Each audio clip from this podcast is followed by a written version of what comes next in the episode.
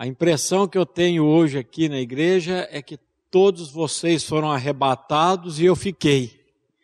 Mas ficou mais uns gatos pingados aqui também, viu? Tem uns, tem uns irmãos aqui também que ficaram.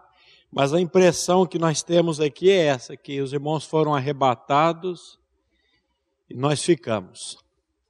Mas, meus irmãos, eu queria dizer uma coisinha para vocês antes da gente entrar no estudo do boletim. É, a respeito de tudo isso que está acontecendo, não só na nossa cidade, como também no mundo. Eu quero dizer para vocês que Deus está no controle de tudo e que Deus continua no controle de tudo. Eu queria poder ouvir um amém aí da casa de vocês aí, ó, sabendo que realmente Deus está no controle de tudo. Então, tudo que está acontecendo, meus irmãos, e tudo que vai acontecer daqui para frente, está previsto na palavra de Deus, está previsto e dito na palavra de Deus.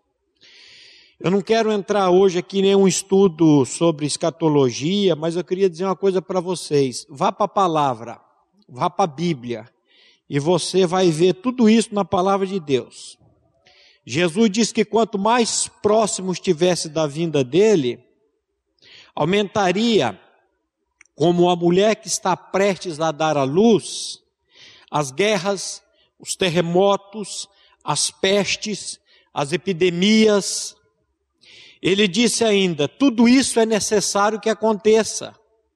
Eu vejo um desespero nas pessoas hoje nas mídias aí, nós vamos falar um pouco sobre essa questão da mídia também. Um desespero, parece que Deus perdeu o controle do mundo. Gente, tudo isso aqui, Jesus disse que ia acontecer. E ele disse mais ainda, ele disse assim: quando essas coisas começarem a acontecer, a suceder, exultai e erguei a vossa cabeça, porque a vossa redenção está próxima. Precisamos tomar cuidado com esse excesso de informação do que com o próprio vírus. Eu não sei se vocês têm recebido aí no WhatsApp de vocês, eu, depois de alguns dias, eu parei de assistir, de olhar vídeos de médicos, de pessoas, porque esse excesso de informação tem causado nas pessoas um estresse emocional terrível, um pânico, uma angústia. E nós já falamos aqui há uns, há uns tempos atrás, com a igreja, das doenças psicossomáticas. O que, que uma doença psicossomática pode causar no nosso corpo? O que, que o medo, o que, que a ansiedade, o que, que o estresse, o que, que a preocupação pode causar no nosso organismo? os, os, os cientistas já estão dizendo aí, o vírus já foi isolado. Em dois dias, os pesquisadores da USP de São Paulo sequenciaram o genoma, que demora 15 dias. O que, que significa isso? Que Deus está no controle de tudo isso. Então, cuidado, meu irmão, volto a dizer, com esse excesso de informação. Fique com a palavra, saia um pouco das mídias sociais, porque, como diz o nosso irmão Elião aqui da comunidade, Deus está no comando, Deus está no controle. E a Bíblia diz que não cai um fio de cabelo da nossa cabeça sem a permissão dele. E você que crê, meu irmão, assim como eu que creio, nós temos um Deus que está no controle de tudo. E eu queria ler com vocês o Salmo 91, versículo de 1 a 5, que diz assim: o que habita no esconderijo do Altíssimo e descansa à sombra do Onipotente, diz o Senhor, meu refúgio e meu baluarte, Deus, Deus meu, em quem confio, pois ele te livrará, pois ele me livrará do laço do passarinheiro e da peste perniciosa. Cobrir-te-á com as tuas penas, e sobre as suas asas estará seguro. A sua verdade é pavês e escudo. Não te assustarás com o terror noturno, nem com a seta que voa de dia, nem com a peste que se propaga nas trevas, nem da mortandade que assola ao meio-dia. Caiam mil ao teu lado, dez mil à tua direita, tu não serás atingido. Você quer uma segurança maior do que essa, meu irmão? Ele está dizendo, e quando eu vejo essa expressão aqui, mil cairão ao teu lado, dez mil à tua direita, mas tu não serás atingido. Meu irmão, volte os olhos para o Senhor, para a obra que Ele fez, porque nós temos essa segurança nele. Tudo que está acontecendo precisa acontecer, meus irmãos. Nós cantamos ainda há pouco, a vinda do meu Salvador é um anseio. E eu creio que o tema de hoje, ele vai vir de encontro com tudo isso que está acontecendo. Como assim? Esse é o momento de nós propagarmos o Evangelho nas mídias, falar do Evangelho, da obra de Cristo, e não ficar aí mandando vídeo, mandando esse tanto de coisa que está acontecendo aí.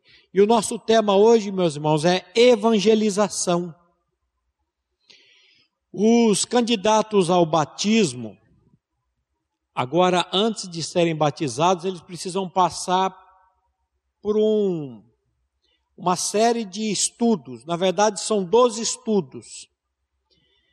É, e entre esses 12 estudos, um deles eu faço que é sobre a evangelização. Então, esse estudo de hoje eu já fiz com os candidatos, candidatos ao batismo, e eu quero nessa manhã tratar sobre esse assunto com a igreja também.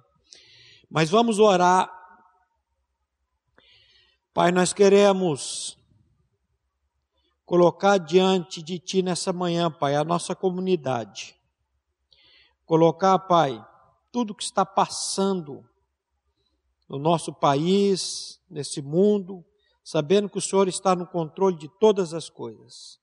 Colocamos todas as famílias, Pai, diante de Ti, Pai, pedindo que o Senhor faça com que os nossos olhos estejam voltados para a pessoa e obra de Cristo Jesus. E nessa manhã, Pai, nós pedimos que o Teu Santo Espírito venha falar com cada um de nós, por meio da Tua palavra que será lançada. E é no nome do Teu Filho que nós oramos e agradecemos a Ti. Amém. Se vocês estivessem aqui, eu ia pedir, vamos abrir o boletim. Então eu estou com o boletim aberto aqui, eu quero ler com vocês Marcos capítulo 16, versículo 15 que diz assim: E disse-lhes: Ide por todo o mundo e pregai o evangelho a toda criatura. Presta atenção nessa ordem, meus irmãos. Ide por todo o mundo e pregai o evangelho. Não é pregar prosperidade financeira, não é pregar um mundo sem problemas, sem dificuldades, é pregar o evangelho. Ide por todo o mundo e pregai o evangelho. Evangelização é o ensino do evangelho. É a mensagem de Deus que nos conduz à salvação por meio da pessoa e obra de Cristo Jesus.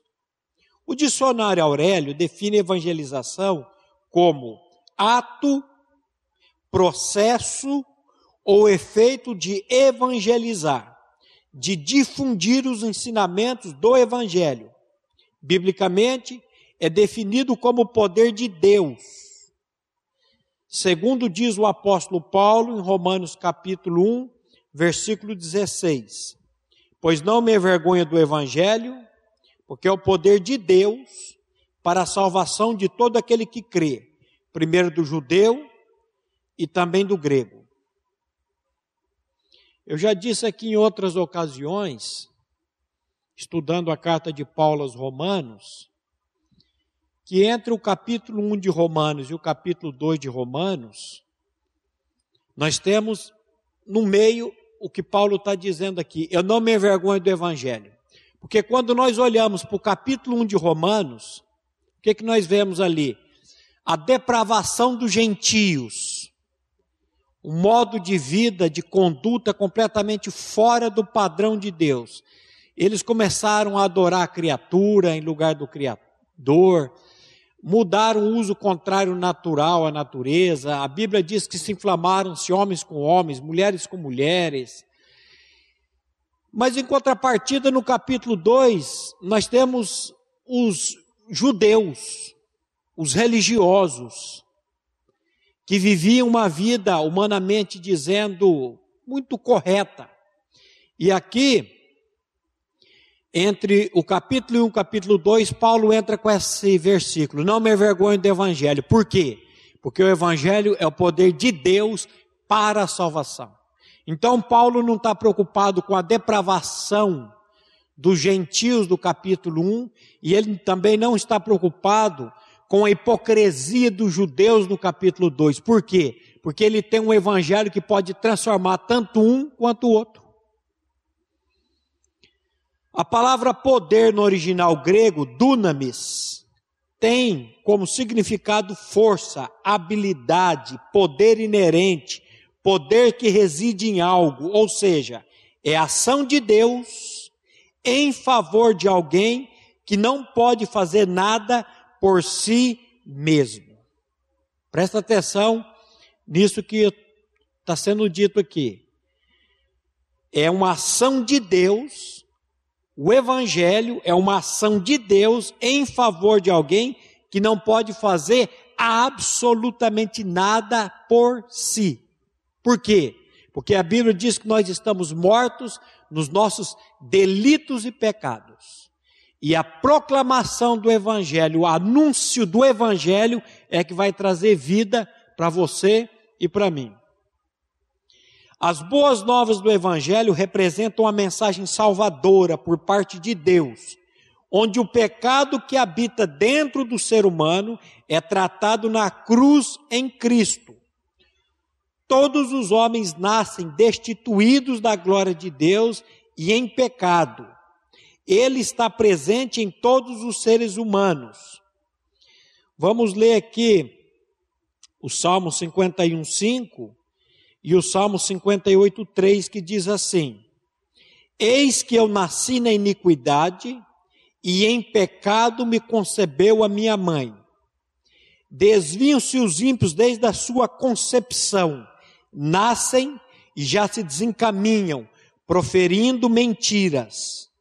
As boas novas do Evangelho são a solução divina para o estado de desespero em que se encontra o ser humano. O ser humano, como a palavra de Deus está dizendo aqui, ele já nasce em pecado.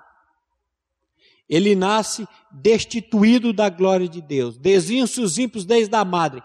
Andam errados desde que nascem proferindo mentiras. E o evangelho é o que? É a anunciação de que nós temos um Deus que enviou o filho dele a esse mundo para mudar, tirar de dentro de nós o nosso problema, que é o nosso pecado. O egocentrismo é a essência do pecado. E o nosso ego nos afasta de Deus.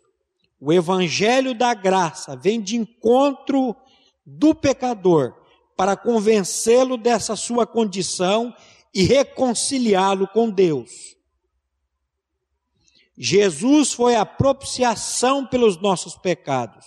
O sacrifício dele em nosso lugar foi a solução para o nosso pecado.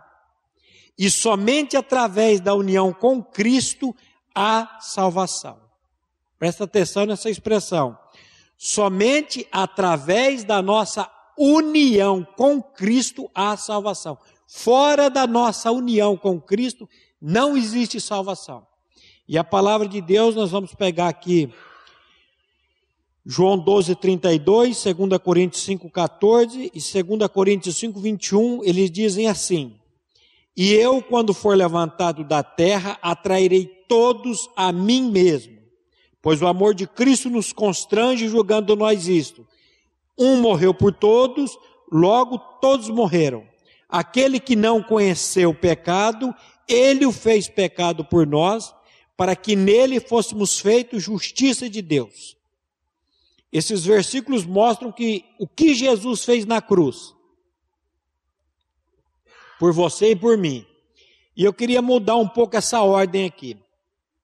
Eu queria ler o 5:21, que diz assim, ó, aquele que não conheceu o pecado, quem foi a única pessoa que não conheceu o pecado nesse mundo? Jesus Cristo.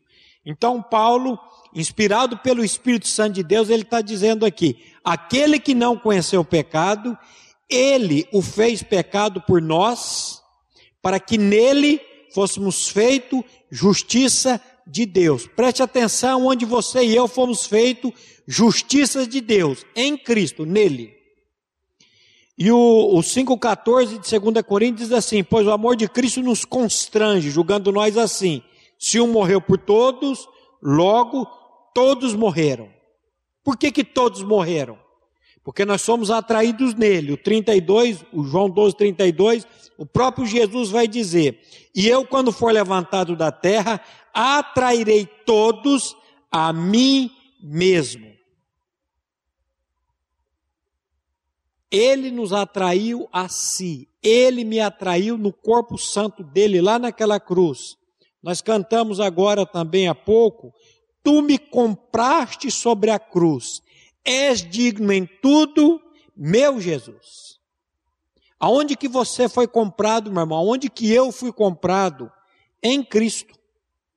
Quando ele morreu naquela cruz, ele atrai o nosso pecado, ele atrai o nosso velho homem, ele atrai o nosso ego a si. Quando cremos que fomos atraídos, mortos e ressuscitados com Cristo, podemos realmente compreender o Evangelho. Presta atenção. Quando cremos que fomos atraídos, mortos e ressuscitados com Cristo, podemos realmente compreender o Evangelho. E quando que nós cremos? E quando que nós compreendemos isso? Somente quando o Espírito Santo de Deus tira o véu. Somente quando o Espírito Santo de Deus abre os olhos do nosso entendimento, os olhos do nosso coração. Enquanto, meu irmão querido, o Espírito Santo de Deus não abrir os olhos do seu coração, os olhos do seu entendimento, você vai até mesmo ter o conhecimento da doutrina correta. Você vai ter o conhecimento dessa verdade. Agora, como é que eu faço para crer nessa verdade? É obra do Espírito Santo. Então, se você quer um algo prático para que você tenha essa experiência, você, meu irmão, precisa se chegar diante do trono da graça de Deus, diante do Espírito Santo de Deus e pedir, orar. Senhor, abre os olhos do meu coração, abre os meus olhos para que eu possa compreender essa verdade. Simples assim. Às vezes nós queremos complicar a palavra de Deus, e a palavra de Deus é algo simples. Eu estou me lembrando agora com o estudo que eu fiz aqui com jovens sobre santidade, sobre a santificação prática quando a palavra de Deus nos exorta a nos apresentarmos a Deus, nos colocarmos diante de Deus como um, um, aquilo que Paulo vai dizer no capítulo 12 de Romanos, o culto racional.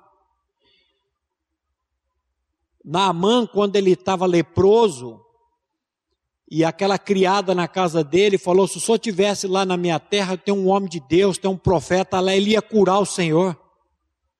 E ele, mais que ligeiro, leproso, faz uma caravana e vai atrás do homem de Deus. E quando ele chega na casa do profeta, o profeta nem desce para conversar com ele, manda um recado dizendo para ele ir se banhar no Rio Jordão por sete vezes o general ficou invocado, o general ficou bravo, e logo um rio poluído como aquele, e nós falamos aqui para os jovens, é a mesma coisa de hoje mandasse o cara ir lá para o Igapó. Que Igapó nada, lá para o Cabrinha. Parece que está vazio o Cabrinha, né? Mas a criada vira para ele e fala: Ô general, vai lá, dá sete mergulhos, é coisa simples. Se ele tivesse pedido uma coisa difícil, o senhor não ia fazer, quanto mais a fácil. E a Bíblia diz que ele vai e dá os sete mergulhos e a pele dele fica como de criança. O que, que eu quero dizer com isso, meus irmãos? Que as coisas de Deus são simples. Paulo diz: Eu temo que assim como a serpente enganou a Eva, com a sua astúcia, de alguma maneira sejam corrompida a mente de vocês e vocês se apartem da simplicidade e pureza que são devidas a Cristo. As coisas de Deus são simples. Nós precisamos ir diante do Espírito Santo de Deus e fazer essa oração. O Espírito Santo revela no meu coração a minha atração, a minha morte, a minha ressurreição em Cristo Jesus. Não queira entender isso, meu irmão.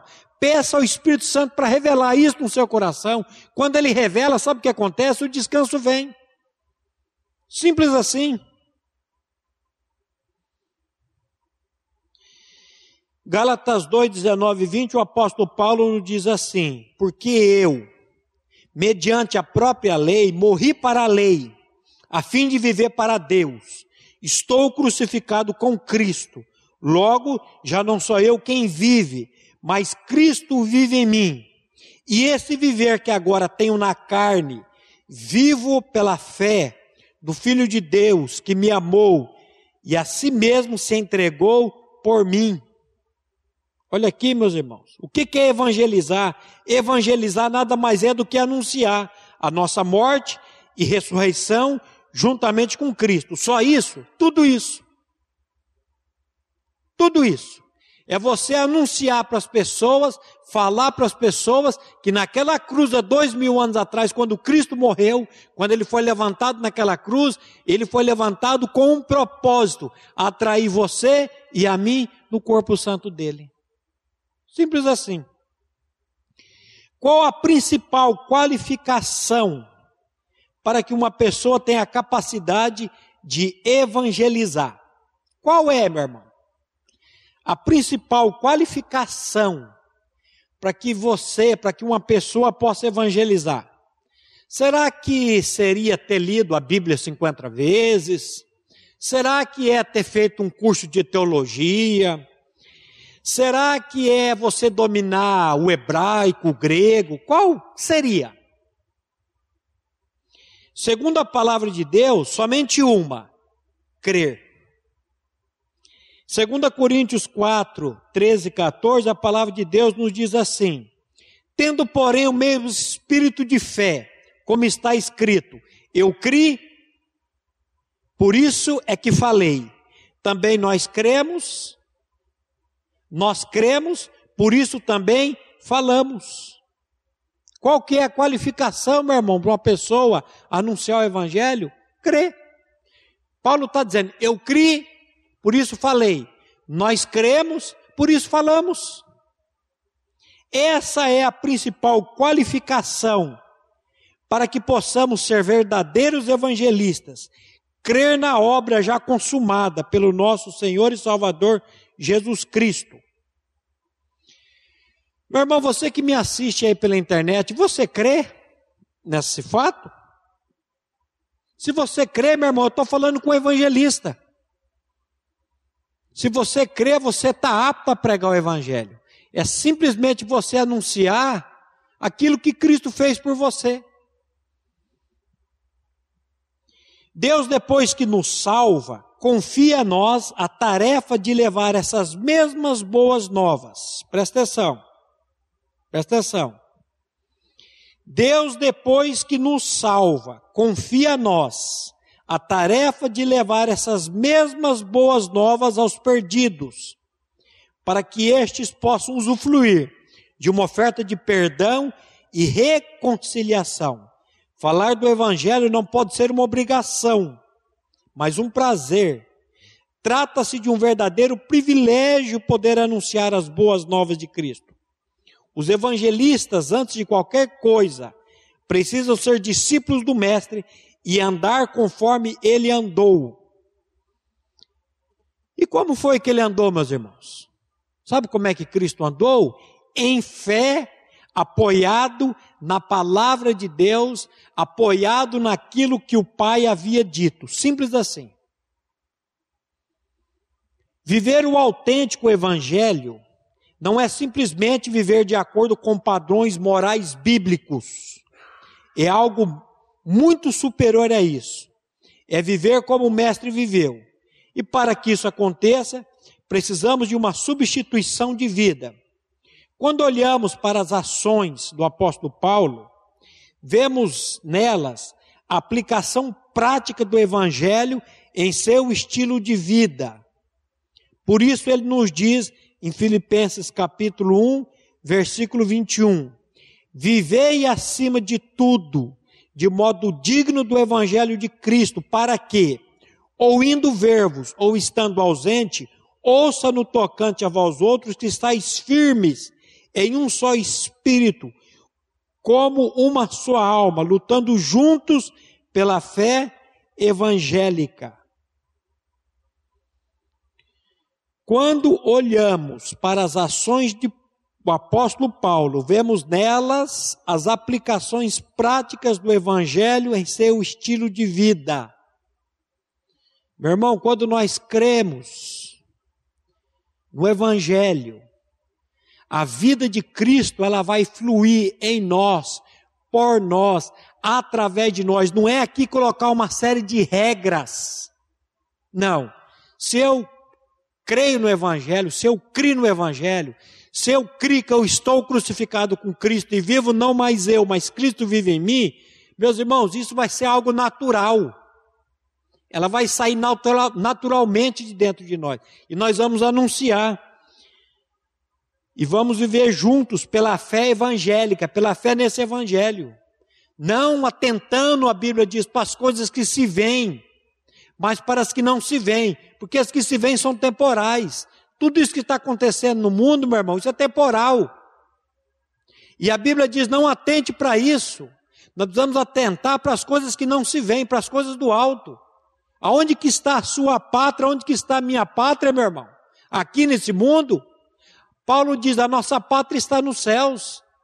Para onde que você está olhando? Para onde que eu estou olhando? Para o cristão, a maneira de se conduzir e se portar neste mundo precisa estar enraizada na pessoa e obra de Cristo. E como que isso pode acontecer, meus irmãos, nas nossas vidas? Somente quando nós cremos nisso, pedimos ao Espírito Santo para revelar isso nos nossos corações, para que nós possamos estar enraizados nesse Evangelho, crendo nesse Evangelho de uma maneira singular. Então, vamos voltar aqui. Para o cristão, a maneira de se conduzir, se portar neste mundo, precisa estar enraizada na pessoa e obra de Cristo. Compreender o Evangelho como forma de vida significa que todos os aspectos do nosso ser estejam fundamentados nele. Isso contribuirá para que o Evangelho transpareça em nós e por meio de nós. Quando a nossa vida está centrada no Evangelho, estamos naturalmente evangelizando. Eu ouvi um pregador dizer uma vez essa frase, eu achei ela um tanto esquisita no início,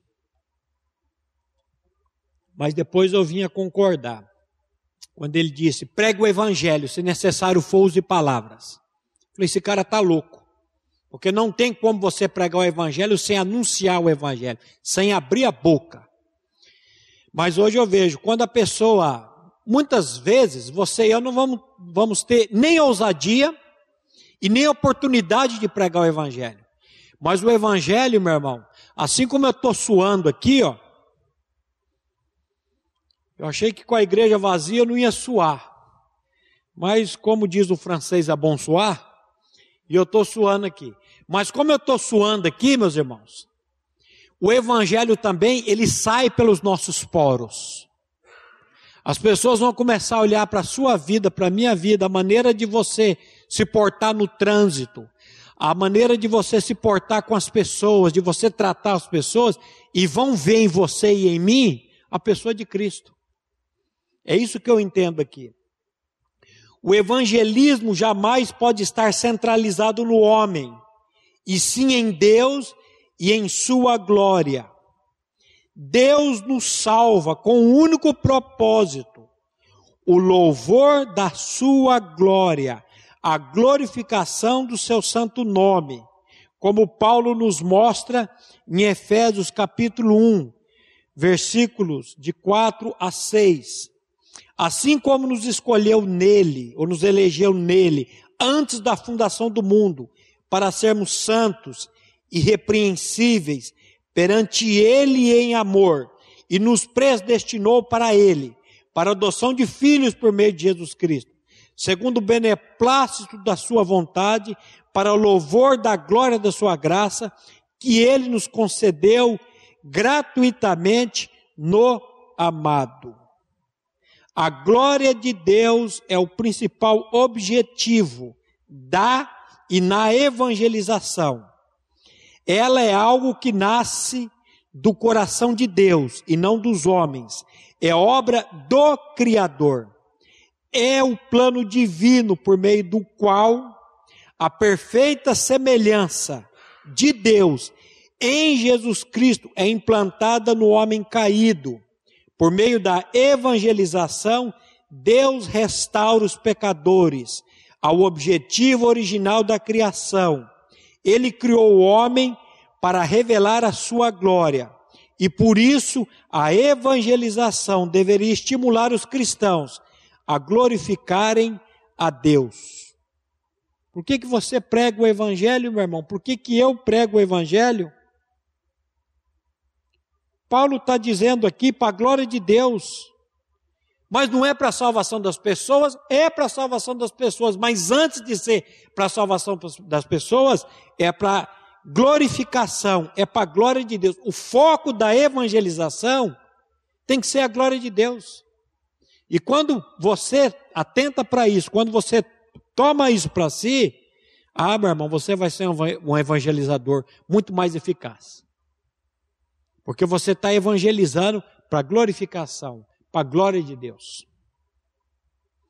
Quando pregamos o Evangelho, cumprimos o desejo supremo de Deus de se tornar conhecido e louvado.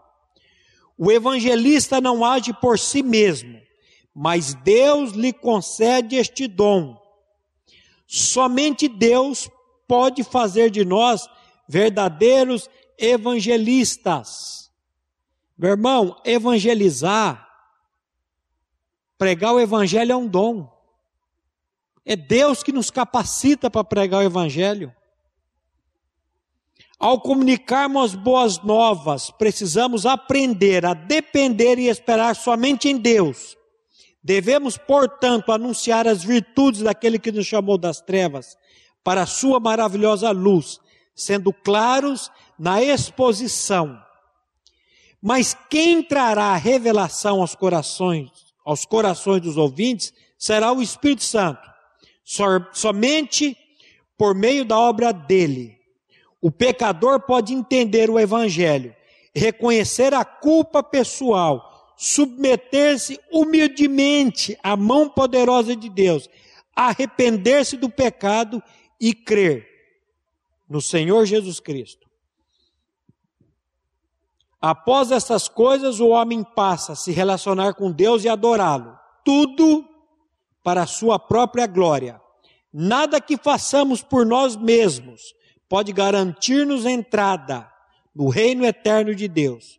O genuíno evangelho procede dele.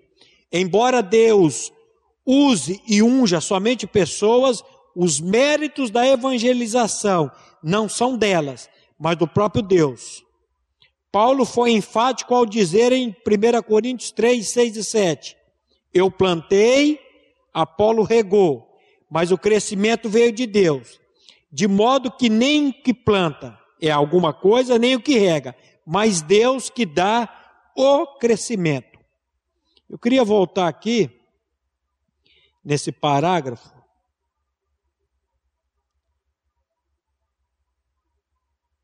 Nada que façamos por nós mesmos pode garantir-nos entrada no reino eterno de Deus. Estava conversando com o Márcio Mizobuti ontem em casa.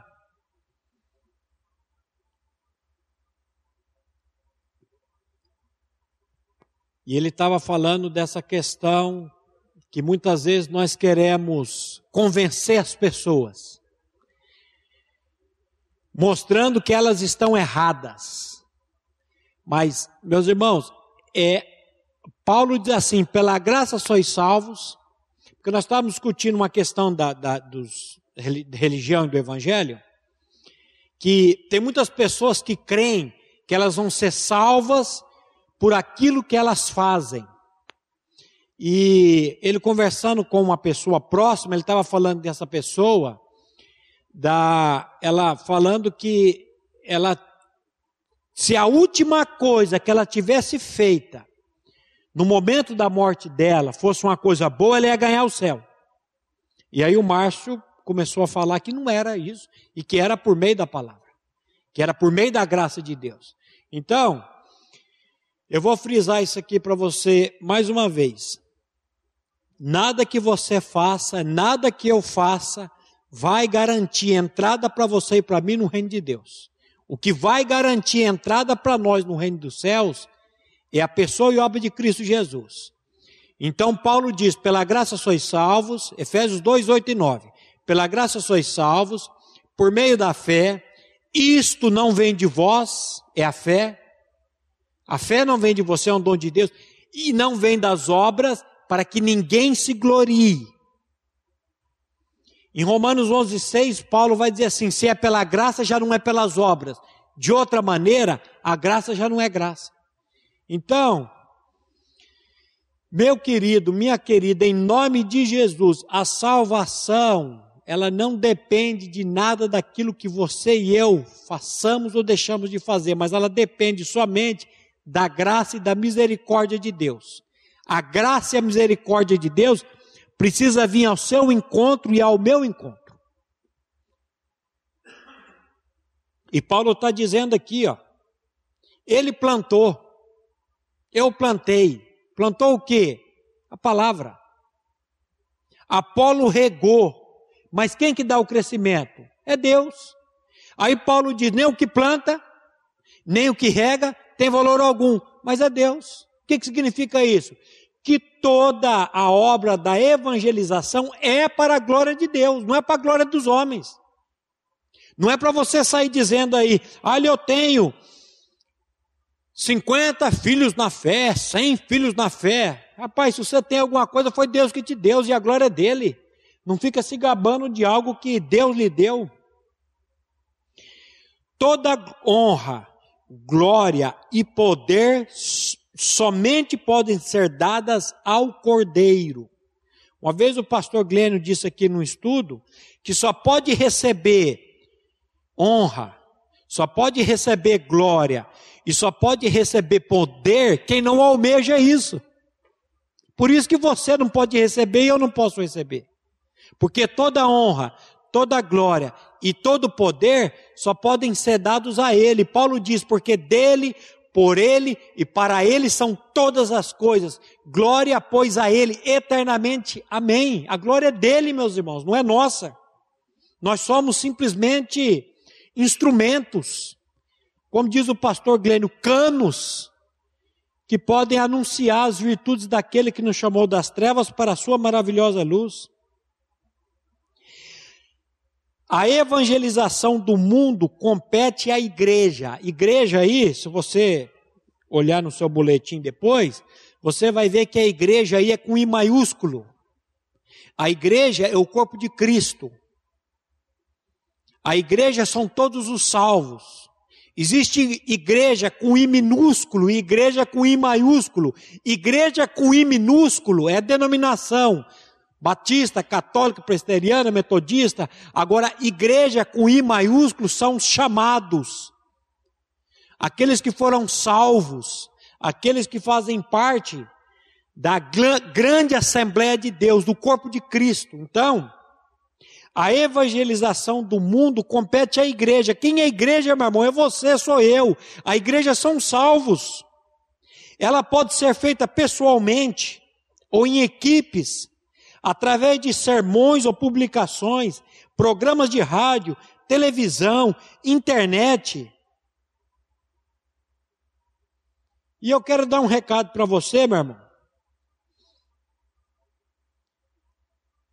que tem muito dinheiro. Você está vendo que esse dinheiro que você tem no banco, está lá. O que você não pode fazer muita coisa com ele agora? Você não pode viajar. Você vê as fronteiras tudo fechado, aeroporto tudo fechado. Meu irmão, eu vou falar uma coisa para você. Use esse dinheiro que Deus está lhe dando para evangelizar. Use esse dinheiro na proclamação do evangelho, meu irmão. Olha aqui, ó. Como é que você pode evangelizar o mundo?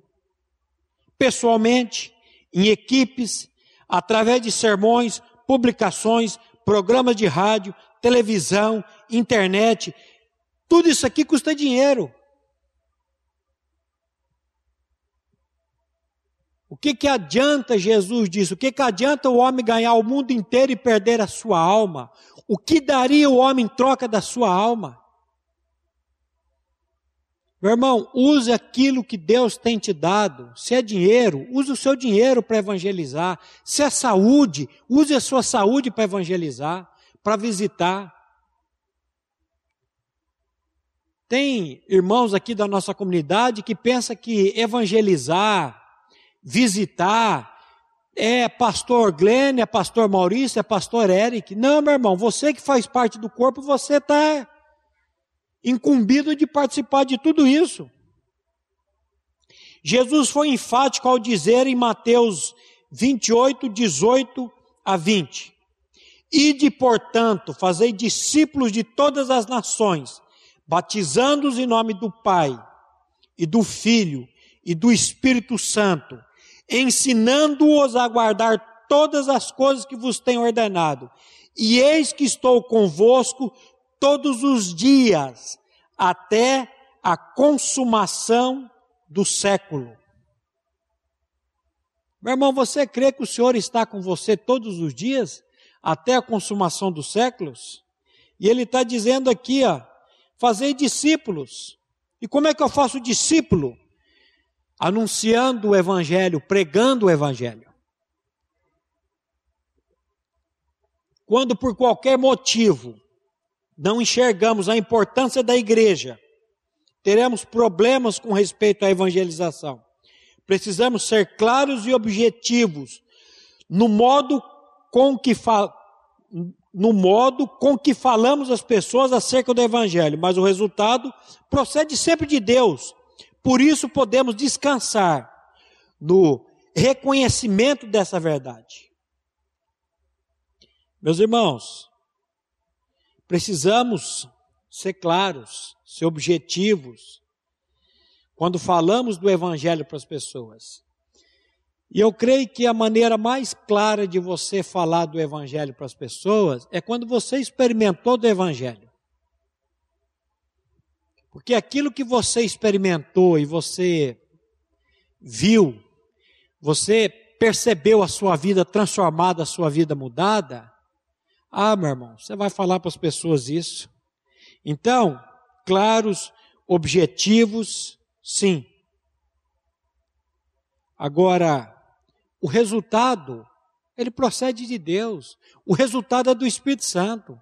Nós não temos que estar preocupados com os resultados. O resultado é Deus que vai trazer, Ele que vai operar.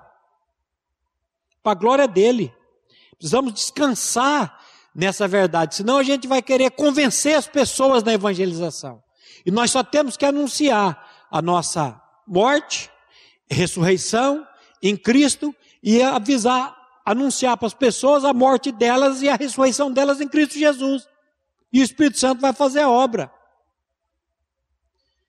Eu falo que uma das maneiras que eu evangelizei uma pessoa uma vez, ali na rua Araguaia, num posto que tem, eu parei para abastecer uma moto que eu tinha, uma bis. E. E eu falar uma coisa aqui, mas não vou falar não. Deixa os irmãos curiosos aí. Eu parei para abastecer a moto. E de repente passa um avião baixo. E o frentista ele parou e foi olhar para o avião. Eu gosto muito de olhar para o avião também. Eu, meu sonho era ser piloto de avião. E Deus colocou eu aqui na evangelização. E eu olhando com aquele frentista, ele parou, de repente aquele avião entrou dentre as nuvens. Aí ele baixou, voltou para o serviço, eu virei para ele e falei assim: sabe o que aconteceu com esse avião? Ele falou: o quê? Ele foi batizado nas nuvens. Ele entrou dentro das nuvens. Você sabia que você foi batizado no corpo de Cristo dois mil anos atrás na cruz? Quando ele morreu naquela cruz, ele atraiu você no corpo dele, o seu pecado no corpo dele. Quando ele morreu, você morreu e eu morri com ele. E na ressurreição, ele deu a sua vida para mim e para você. Dei os 10 reais para ele, que aquele tempo a gasolina era mais barata. Montei na minha moto, foi embora e eu olhei no retrovisor e eu vi ele olhando pensativo. Meu irmão, o que, que você fez? Preguei evangelho. Anunciei para ele a morte dele, a ressurreição dele em Cristo Jesus e fui embora. Agora, quem que vai convencer? Sou eu? Quem que convence as pessoas do pecado, da justiça e do juízo? Espírito Santo de Deus. Anuncie, meu irmão, essa verdade e descanse no conhecimento dessa verdade, que essa verdade, ela opera. Você já ouviu isso? A Bíblia diz que a palavra de Deus não volta vazia, mas ela faz aquilo pela qual ela foi designada. E a palavra de Deus foi designada para quê, meu irmão querido? Salvação e santificação em Cristo Jesus. Então fica tranquilo que o Espírito Santo se encarrega. O apóstolo Paulo diz para não desanimarmos, quando estivermos envolvidos neste tão glorioso ministério. Que ministério? O ministério da evangelização. 2 Coríntios 4:1 Paulo diz assim: "Portanto, tendo este ministério, pela misericórdia de Deus, não desanimamos. Tendo este ministério, pela misericórdia de Deus. Meus irmãos, o ministério que eu tenho não é meu, o ministério que eu tenho é dado a mim pela misericórdia de Deus. Você acha que eu tenho capacidade de evangelizar, eu tenho capacidade de fazer alguma coisa? Não. Mas um dia eu ouvi esse evangelho e criei nesse evangelho e disse para Deus: Deus, eu quero anunciar isso para as pessoas, mas eu não tenho capacidade. Eu sou uma pessoa tímida, eu sou uma pessoa que não sei falar, eu sou uma pessoa que não tem estudo, mas me usa para a tua glória. E Deus, meu irmão, está me usando para a glória dele. Não pode usar você para a glória dele? Precisamos nos lembrar sempre dessa verdade. Quando sentirmos que nossas tentativas de evangelização não estão dando frutos. Às vezes, meu irmão, você vai evangelizar e você não vai ver frutificação aqui. Você não vai ver nada. Mas lá na glória, meu irmão, você vai ver Deus operando e Deus fazendo. Ele faz. Para a glória dele. No caminho da evangelização, não devemos ficar preocupados em trazer pessoas para a igreja local, mas para Cristo Jesus. Começar a frequentar a igreja, a frequentar o local de reuniões, será apenas o resultado da nova vida que está implantada no novo convertido lembrando sempre que tudo é patrocinado pela graça divina. Meus irmãos, a salvação, a revelação, a santificação, tudo isso é patrocinado pela graça de Deus, é Ele operando. Efésios 2, 8 e 9. Pela graça sois salvos, mediante a fé. E isso não vem de vós, é dom de Deus, não de obras, para que ninguém se glorie. Que Deus, que o Deus de toda a graça, que nos chamou em Cristo Jesus, nos capacite a sermos evangelizadores para a glória de Deus Pai. É Ele, meus irmãos, que vai nos capacitar, é Ele que vai te capacitar para a glória dele. Vamos orar? Pai, nós queremos mais uma vez te louvar e te agradecer pelo privilégio que temos de parar para anunciar as virtudes daquele que nos chamou das trevas para a sua maravilhosa luz. para anunciar o evangelho da nossa atração, morte e ressurreição em Cristo Jesus. E nessa manhã, Pai, eu quero colocar a vida de cada pessoa que nos acompanha pela internet, pedindo que o teu Santo Espírito, que é doce, que é maravilhoso, que é o Espírito consolador, que é o Espírito que nos convence do pecado, da justiça e do juízo, possa estar convencendo cada irmão nessa manhã, trazendo a revelação dessa maravilhosa obra que o teu filho fez por cada um de nós. Mais uma vez te louvamos, entregamos o nosso país diante de ti, sabendo que o Senhor continua no controle de todas as coisas. E é no nome do teu filho, Pai, amado Jesus, que nós oramos e agradecemos a ti. Amém. A Livraria PIB Londrina procura selecionar cuidadosamente seus títulos e autores a fim de oferecer um conteúdo alinhado com o Evangelho de Jesus Cristo. Bíblias, livros de teologia, devocionais, literatura infantil, biografias, comentários bíblicos e muito mais. Dispomos também de um acervo de CDs e DVDs das mais de 5 mil mensagens ministradas na primeira Igreja Batista em Londrina. Visite a Livraria PIB Londrina e conheça ainda mais. Livraria PIB Londrina, de segunda a sexta, das 13h30 às 18 horas. Endereço na Avenida Paraná, 76A, próximo ao Calçadão, bem no centro de Londrina. Ligue para 3372 8921 ou acesse o site www.livrariapiblondrina.com.br.